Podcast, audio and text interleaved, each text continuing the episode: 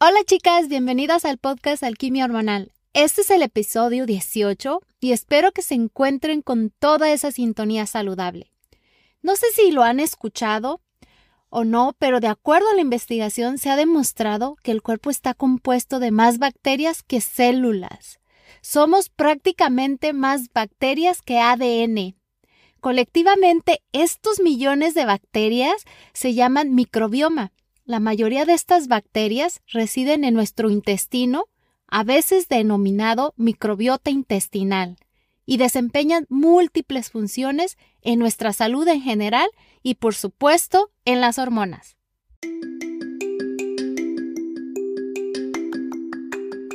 Bienvenida al podcast Alquimia Hormonal con tu anfitriona Edu Santibáñez. Edu es asesora en salud femenina, equilibrio hormonal, psicología de la nutrición, maestra de meditación y experta en hierbas para la salud femenina. Este podcast tiene la misión emocionante de traerte una dosis semanal de información e inspiración, compartiendo estrategias simples y efectivas de salud, psicología de la nutrición y crecimiento personal prepárate para convertirte en la experta de tus hormonas y para que experimentes una salud vibrante y disfrutes una vida con más poder y posibilidades. El intestino ya no se ve como una entidad con el único propósito de ayudar a todos los aspectos de la digestión. Más bien se está considerando una pieza clave en la regulación de la inflamación y la inmunidad. Un intestino sano consiste en diferentes interacciones de bacterias para diferentes personas. Te explico. Tal vez estas bacterias que habitan en mi cuerpo, para mí son saludables, pero para ti no lo son. Esta diversidad mantiene el bienestar. En cambio, la diversidad de microbiota intestinal normal se llama disbiosis y la disbiosis puede contribuir a la enfermedad. El microbioma se ha convertido en el foco de mucha atención en la investigación como una nueva forma de entender los trastornos autoinmunes, gastrointestinales e incluso cerebrales. El beneficio de un intestino sano tiene mayor eficacia durante el desarrollo temprano. La investigación ha indicado cuán sensible es un feto a cualquier cambio en la composición microbiótica de una madre. Tanto puede alterar la forma en que se desarrolla el cerebro de un bebé. Si un bebé nace por cesárea, que para mí cuando esto lo aprendí en mi clase sobre la salud gastrointestinal me quedé impactada. Si un bebé nace por cesárea, se pierde toda la oportunidad de ingerir las bacterias de la madre mientras viaja por el canal vaginal. Los estudios demuestran que los bebés nacidos por cesárea deben trabajar más para recuperar la misma diversidad de su microbioma que los nacidos por vía vaginal. A lo largo de nuestras vidas, nuestro microbioma continúa siendo una entidad vulnerable y a medida que estamos expuestos Ustedes saben, al estrés, las toxinas, productos químicos, ciertas dietas, incluso el ejercicio extremo, nuestro microbioma fluctúa para bien o para mal.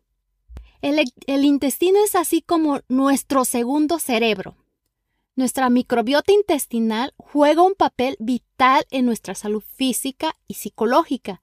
A través de su propia red neuronal, el sistema nervioso entérico, un sistema complejo de aproximadamente 100 millones de nervios que se encuentran en el revestimiento del intestino.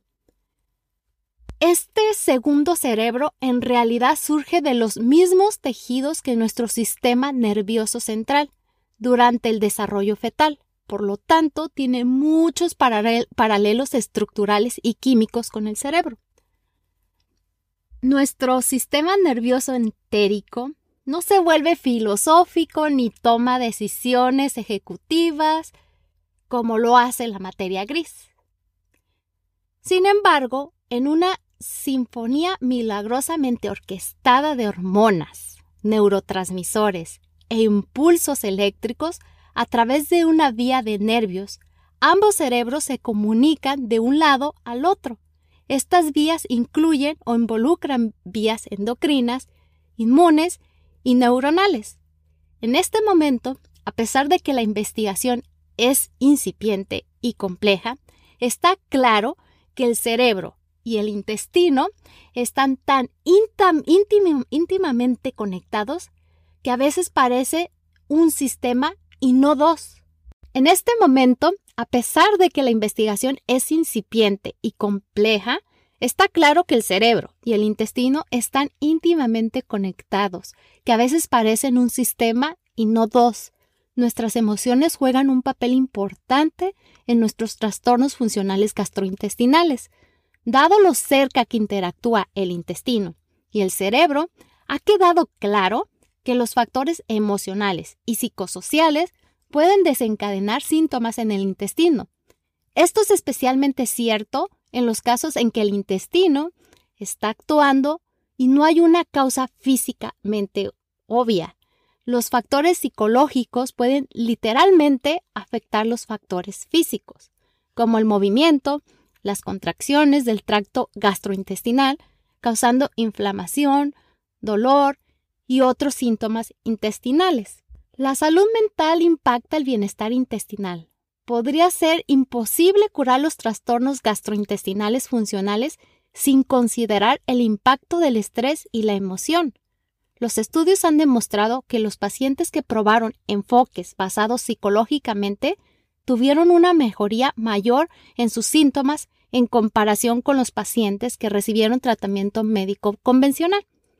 En ese sentido, un nuevo estudio piloto del Instituto Benson Henry para la Medicina del Cuerpo y la Mente de la Universidad de Harvard en el Hospital General de Massachusetts, unido con el Centro Médico de Acono Bet Israel, descubrieron que la meditación podría tener un impacto significativo para las personas con síndrome de intestino irritable y enfermedad inflamatoria intestinal.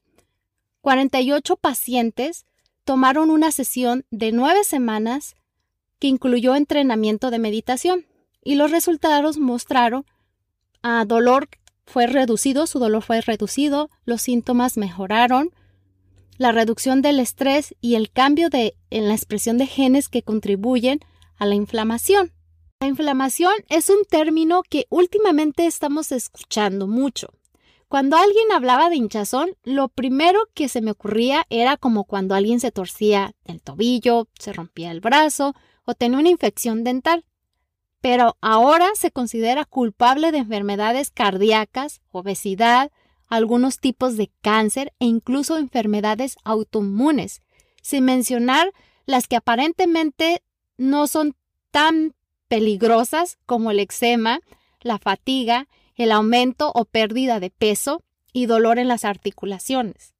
La inflamación puede ser mucho más sutil y peligrosa que un tobillo hinchado. Hay más peligro de lo que, de lo que parece, pero la causa principal de esto no siempre ha sido clara. La inflamación aguda es la respuesta a corto plazo del cuerpo a la lesión. En el caso de un tobillo hinchado, tu sistema inmunológico va a pelear por ti, iniciando la curación. Algo similar ocurre en el tracto digestivo, donde las bacterias buenas tienen que defenderse de patógenos como virus, bacterias, parásitos u hongos o incluso contaminantes ambientales y químicos.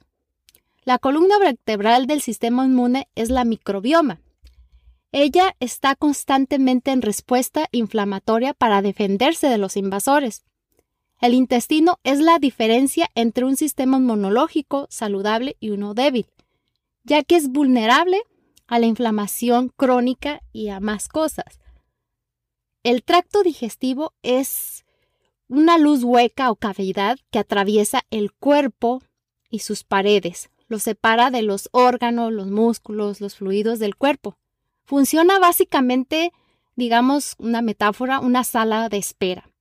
Para cualquier cosa que ingrese desde el exterior, un lugar para examinar a los recién llegados y evitar a los intrusos que se trasladen a las habitaciones interiores. Trabaja constantemente para proteger nuestro entorno interno de lo que está entrando. Ahora bien, se ha escuchado mucho del intestino permeable. Es por eso que lo incluí porque también es parte de lo que produce la inflamación en el cuerpo. El revestimiento del lumen del tracto digestivo es el tejido linfoide asociado al intestino y es permeable ya que ayuda con la absorción de alimentos, pero también trabaja horas extras para defendernos de los invasores percibidos. Hay más células del sistema inmunitario en nuestro intestino y más células en el microbioma que en el resto de nuestro cuerpo. Por lo tanto, el sistema inmunitario es una gran parte del torrente sanguíneo y del resto del cuerpo, por lo que es fácil ver cómo la inflamación puede establecerse en nuestro cuerpo. Hay millones de células dentro del intestino, tales como bacterias, virus, hongos, parásitos y un montón de diferentes tipos de bichos. Todos tienen diferentes tipos de errores, todos tienen diferentes funciones y todos pueden convertirse en un gran problema si se vuelven demasiado dominantes. Esto debe de ser un, es un equilibrio muy delicado. Un intestino sano reconocerá un patógeno y generará una respuesta inmune para atacarlo y deshacerse de él.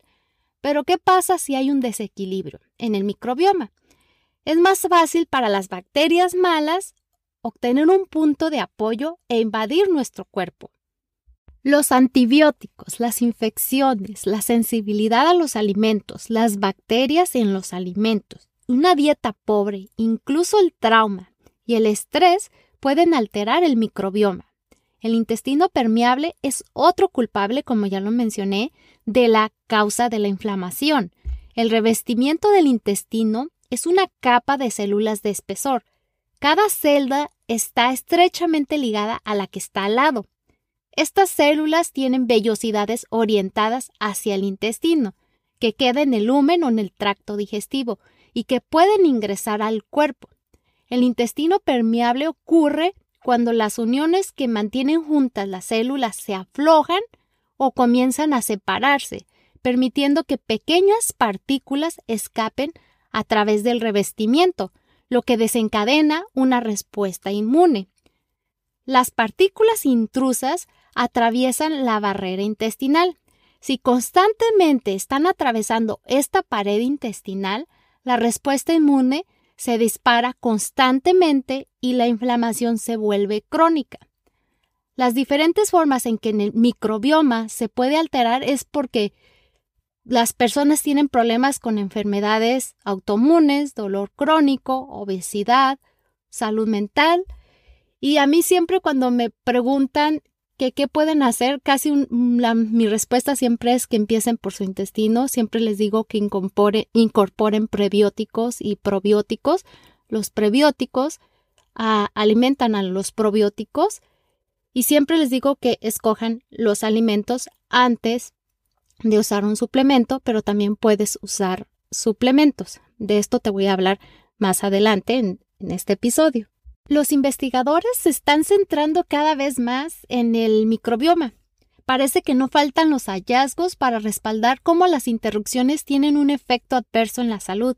En un estudio del 2019 publicado en The Journal of Psychology, los investigadores encontraron que los cambios en el microbioma a lo largo del tiempo pueden tener un impacto adverso en la salud vascular. El estudio que se realizó en ratones proporcionó la primera evidencia de que el microbioma intestinal es un mediador importante de la disfunción arterial relacionada con la edad y el estrés oxidativo. Esto fue lo que dijeron los autores. Aunque se está estableciendo que el estrés oxidativo y la inflamación pueden tener un impacto negativo en la salud arterial a lo largo del tiempo. Los investigadores no han podido determinar previamente qué causa las arterias que se inflamen y se estresen. En el estudio, los investigadores vieron una mayor prevalencia de microbios proinflamatorios que están asociados con las enfermedades en ratones mayores.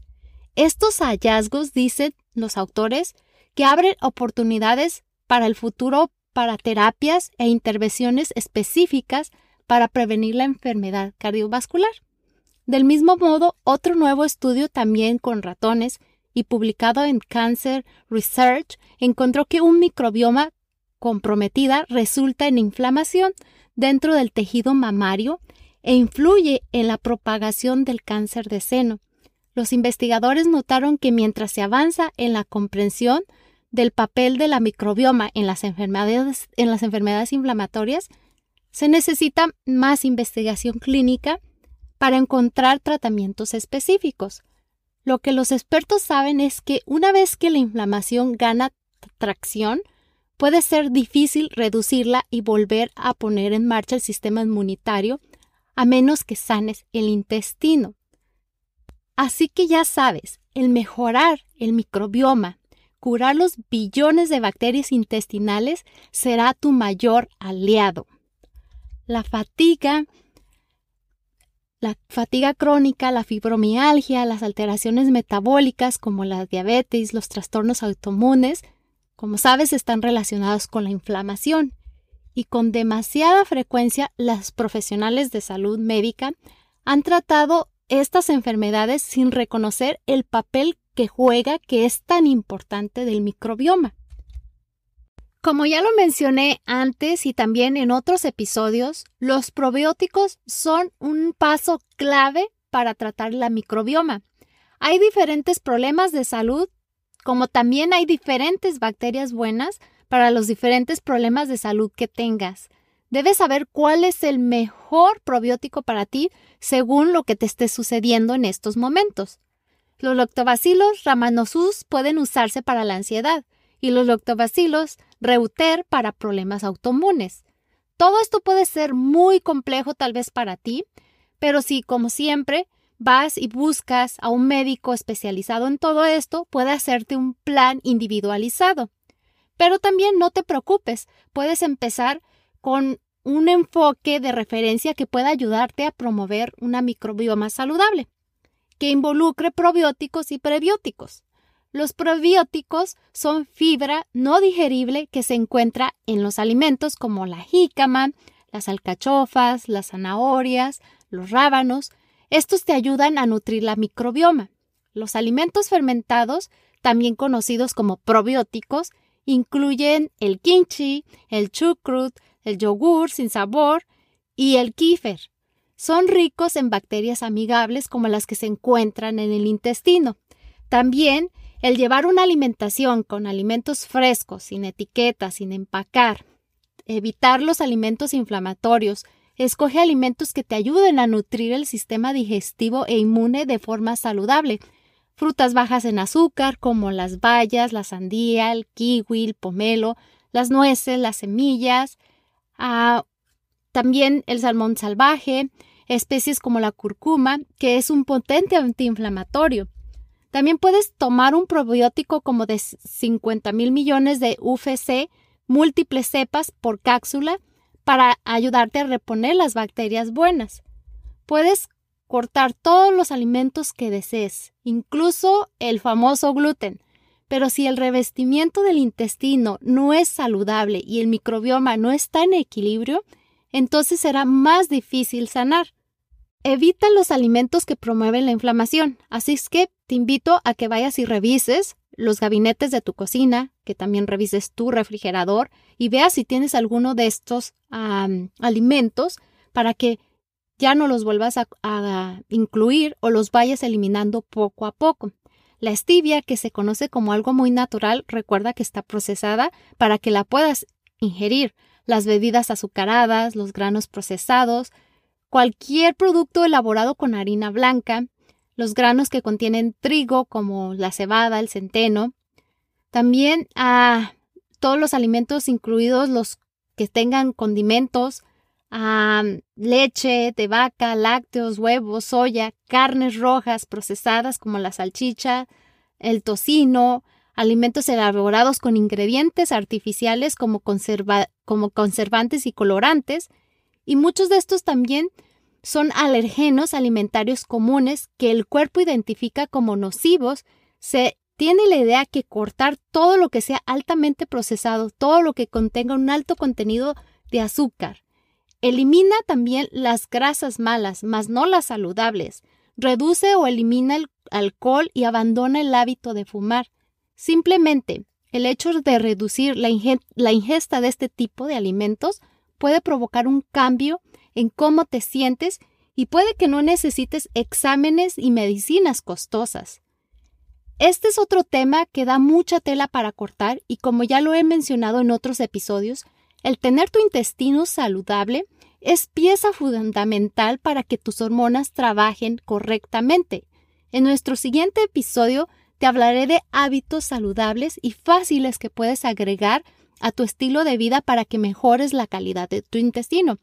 Esto solamente fue un poquito para que empieces a hacer algo con tu intestino, empieces a trabajar, ya sea que decidas ir con tu médico o ya sea que empieces con estos pequeños cambios que te he dicho ahorita con tu alimentación. Y ya en el siguiente episodio te voy a compartir más hábitos que pueden ayudarte a mejorar tu flora intestinal o tu intestino, tu microbioma, como lo quieras llamar, para que así puedas también bajar tu inflamación o cualquier enfermedad autoinmune que tengas y también para que tus hormonas trabajen en sintonía y en sincronía y en equilibrio. Pero antes de despedirnos también te quiero recordar que vayas a mi página web www.edusantibanes.com, te suscribas para que recibas totalmente gratis la guía en armonía, donde aprenderás cómo vivir en paz con la comida y tu cuerpo. Ahí te explico por qué no funcionan las dietas, por qué el exceso de peso y a menudo está ahí para guiarnos, para aprender algo mejor sobre nosotras mismas y cómo interactuamos con el mundo que nos rodea, cómo vivir una vida saludable sin dietas y cómo hacer una dieta sin dietas, la escala de, la escala de hambre y entre otras cosas. Así que es hora de despedir el podcast. Tus reseñas y suscripciones significan mucho para mí.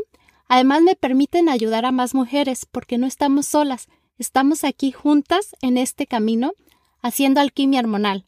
Por favor, comparte este podcast con tus amigas, con tus compañeras de trabajo, las mujeres de tu familia o quien tú creas que le sirve este contenido. Gracias a todas y como siempre son bienvenidas tus ideas y temas que tengas en mente para este podcast. Ten una maravillosa semana y como siempre recuerda que tenemos una cita el próximo miércoles.